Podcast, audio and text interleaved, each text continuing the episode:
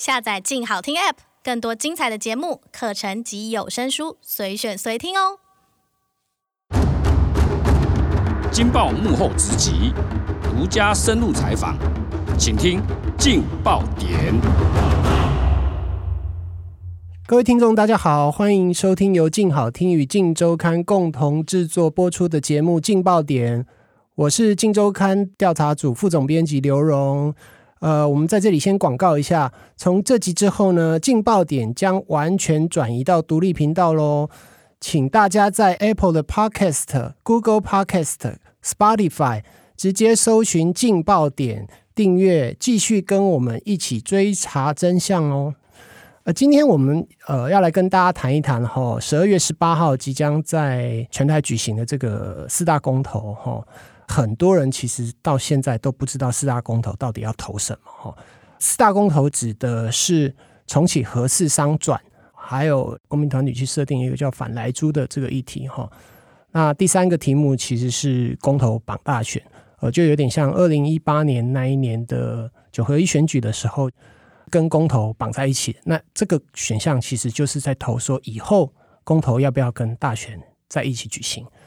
第四个可能大家比较不熟悉的，其实就是中油要在桃园大潭的外海啊盖第三天然气的接收站，但是这个接收站呢，其实会影响到当地的藻礁生态，所以有环保团体也提出了珍爱藻礁的公投。以上的这四项的公投呢，已经确定要在十二月十八号当天举行投票。那当天其实是没有任何的选举的，也是独立的四大公投哈。那现在各政党都在进行密集的动员。那我们今天请到的是我们调查组的资深记者曾盈余，请盈余跟大家问好一下。大家好，我是盈余。呃，盈余呃其实是跑民党非常资深的记者。我们今天请他来先谈一谈哦，民党的公投策略的这个转向哦，听说是从三 Q 罢免案过了之后确定的。先请盈余跟我们谈一谈这个部分。嗯，对，就是十月底的时候有这个罢免中二选区立委陈柏惟的一个投票嘛，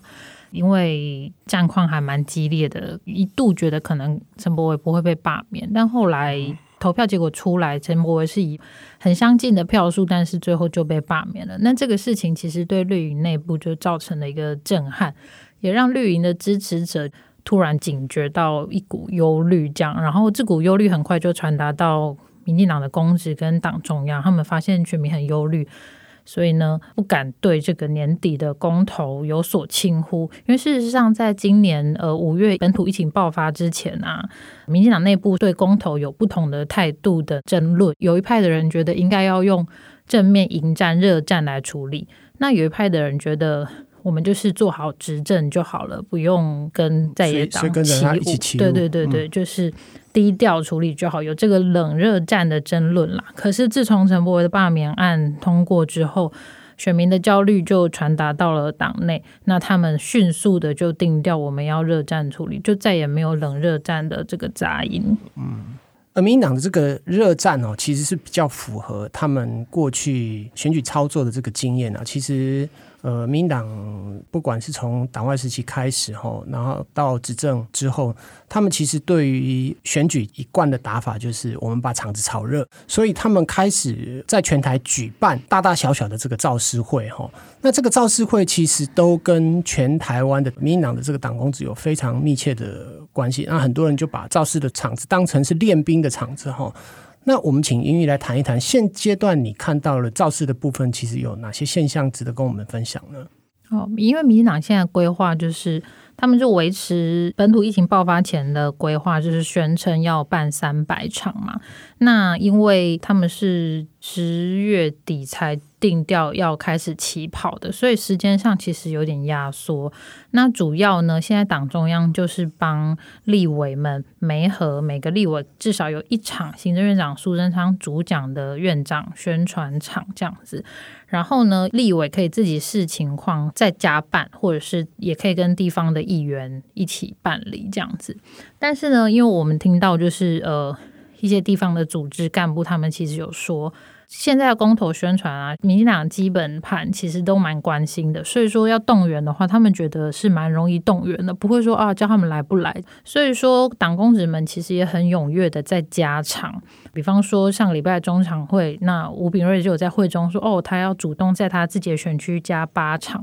嗯、那蔡易余也有说他要再加场，然后苏贞昌还没有去苏志芬的那个大场，可是苏志芬自己已经说他要在地方办四十四场小场的客厅会这样。所以其实情况是相当踊跃，那再加上因为明年就是要二零二二的地方选战了嘛，所以其实不少呃议员候选人也会把这个公投说明会当成是明年选举的暖身场，提前先来练兵。一些民进党内的人就跟我说，呃，其实选民很在意，所以他们都有在看。你你如果这时候没有帮忙出力，然后诶，他们看到其他候选人都很努力啊，啊，那你这个人怎么都没有来为公投一起努力呢？他们其实都会点名，所以议员们也都不敢轻忽，大家都有认真在做。嗯，所以其实是各阶层的公职其实都已经开始投入办厂子哈。对，那你有观察到好像北部会比南部比较热的这个现象？其实为什么会有这个现象呢？哦，有蛮多党中央的干部，因为他们其实南北厂都会去跑嘛，那他们就跟我们分享说。因为公投这四题就是有重启核四啊、早教啊这些，像核四选址是在新北嘛，那早教是在桃园嘛，因为地域性的关系，这些议题都比较局限在北部，所以南部民众根本可能对早教没有什么感觉，他们也不知道早教是什么啊，那他们也可能不知道大潭乡在哪里这样子，所以说这些议题就明显的有北部比较热，然后南部比较冷的情况，可是这对民进来来说就会有一个。困境就是说，民进党的基本盘支持者传统来说是南部比较多嘛？对。那他们要动员这些支持者出来投票的话，其实他们就要在南部多加强他们的说明跟动员的力道。因为公投如果北热南冷的话呢，南部民众不关心就不会想出来投，那他们就要加强在南部。说明，然后宣传，让选民觉得哦，这件事情其实是国民党要来乱的哦。不管这个早教是什么，或者是不管何事怎么样，这就是国民党要来搅乱民党执政，所以大家要出来投票捍卫一下执政，这样。所以他们的说明论述比较会导向这个部分。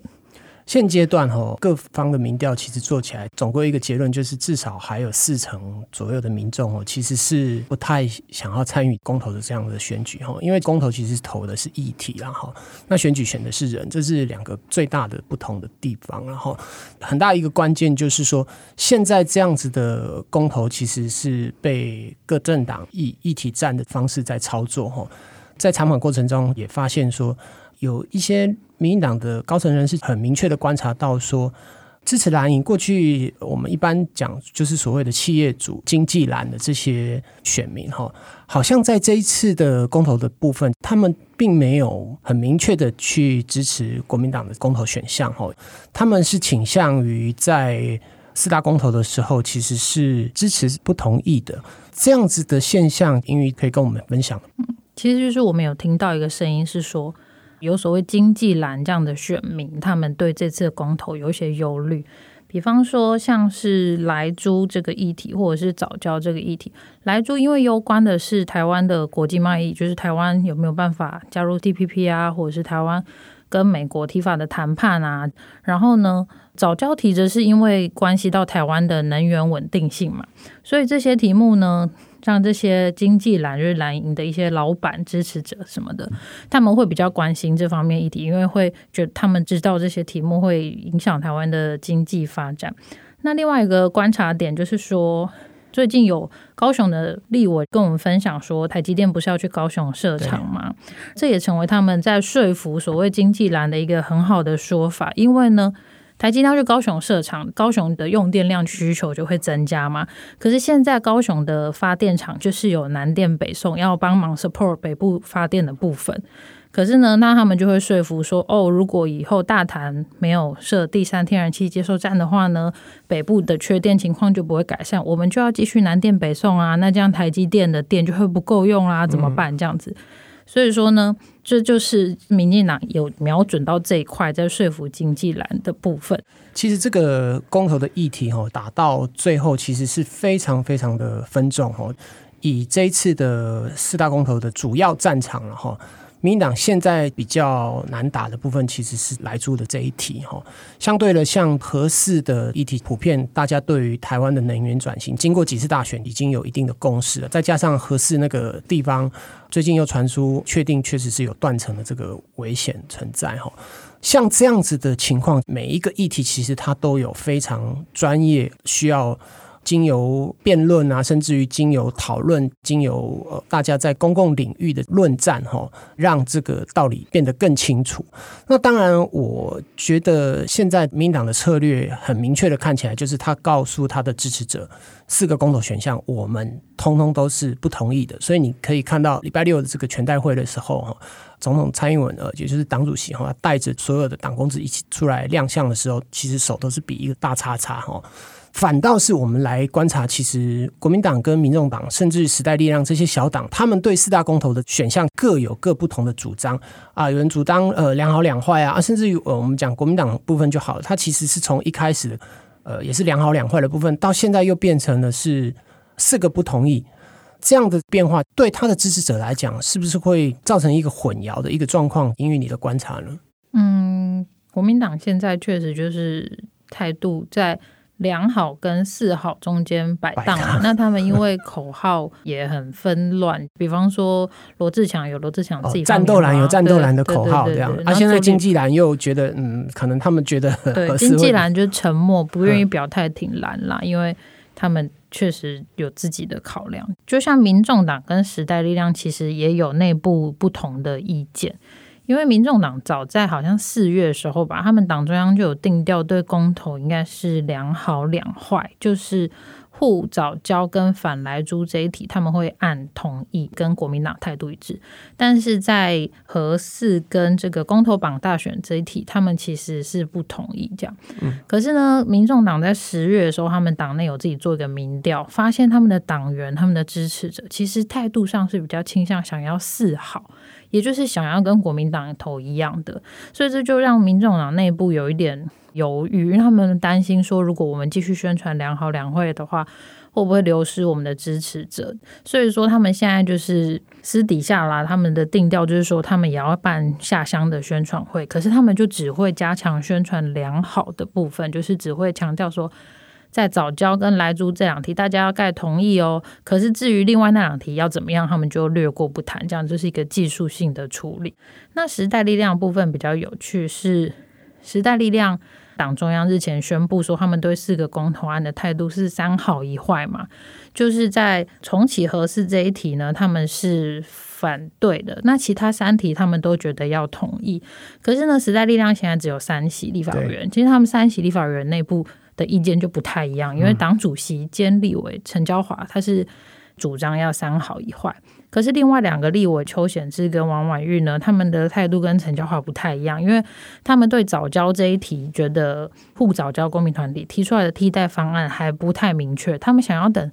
公民护早教的公民团体把他们的这个替代方案。提出来之后呢，他们才要决定自己的态度。可是他们觉得党中央太快就宣布了，哎，为什么跟我们当初讲的不一样呢？他们有点生气。所以我们就听说时代力量现在陈呃王婉玉跟邱显志他们两个要另立一个办公室，然后就被人家解读说，哎，你们是不是要？另立党中央呢，他们就另立了一个行动办公室，也要演你一个自己的公投态度，就会可能跟党中央，也就是跟陈嘉华不一样这样子。这是大家觉得很有趣的部分，而且这等于就是时代力量又再一次传出可能分裂的迹象。其实我现在听时代力量分裂，我都觉得一点都不意外，因为很难算他们到底分裂了几次。那我比较觉得有趣的地方是在于说，一般的民众既然对公投的选项的部分，其实有的人四大公投连哪四大他可能都答不出来哈，更何况是说他还要按照所谓的他支持的政党给他的指引，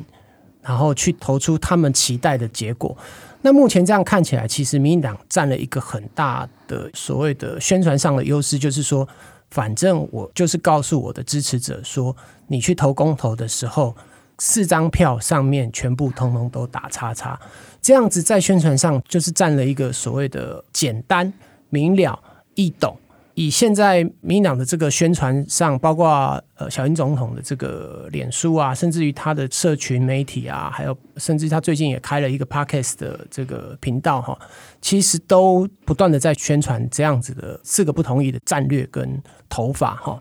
最后，请英语来谈一谈，就是说，因为剩下一个月左右的时间哈，民进党的这个战略其实既然这么清楚的话，那他们。接下来去宣传这四大公投的战略，就是全面所谓的热战，然后把它跟大选一样的规模这样子在打的时候，最后最后，你觉得决胜的关键，除了投票率之外，可能还有哪些点是我们可以观察的部分呢？民进党他们现在主要就是要激发民众的投票意愿啦，就是在基本盘的这一块。他们要催促大家愿意出门投票，因为就像呃刚刚主持人有讲到，就是因为这个投票毕竟是投一个议题，不是投一个人嘛。你对这个人可能会比较有感，就是哦，我认识你啊，然后我可能有跟你互动过，有服务过，我会想要出门去投票给你。可是我对这个议题，嗯，我不是很知道他在写什么，那我也不觉得。我不去投票会怎么样？所以他们现在主要就是要催促民众愿意去投票的这个行动。那再来就是呢，像刚刚有提到，就是民进党也透过 Podcast 在说明嘛。Podcast 这部分主要针对就是一些比较愿意听。详细深入说道理的民众，针对这些民众呢，比较详细深入的说这四题的内涵。应该说，他们如果去下乡座谈会的话，下乡座谈会的语言会比较简单，对。然后呢，比较口号式的，嗯、然后对的可能是一些基本的知识。四个不同意，对对对，台湾更有利。对，他们就会说，嗯、你要进去投票的时候，你就看那个比较长的，因为同意跟不同意嘛，不同意三个字比较长，哦、他们就说你就盖那个比较长的，这样。这个是他们在。下乡座谈会的时候是这样讲，所以会设计一些阿公阿嬷，对对对，比较理解的，对。嗯、可是 Podcast 就不一样，他们有这个分众的功效，嗯、所以他们也要向一些希望了解公投内容的民众来说明真实的内涵，提升大家的投票意愿。但是民进党现在比较担心的是莱猪这一题，因为莱猪民众对这个毒猪肉的印象是非常根深蒂固的，未来要怎么样去？破除这个民众的忧虑，或者是加强论述这个国际贸易的重要性，可能是民进党要加强的。嗯，好，还有一个月的时间哈，变化可能还很大。那目前看起来，莱猪这一题的关键，其实应该可能攸关民党四大公投会不会全部都过关的，可能这是一个很重要的参考指标哈。呃，感谢各位听众的收听，也请持续锁定由静好听与静周刊共同制作的节目《劲爆点》。呃，我们下次见哦！谢谢英语，谢谢，谢谢，拜拜。想听爱听，就在静好听。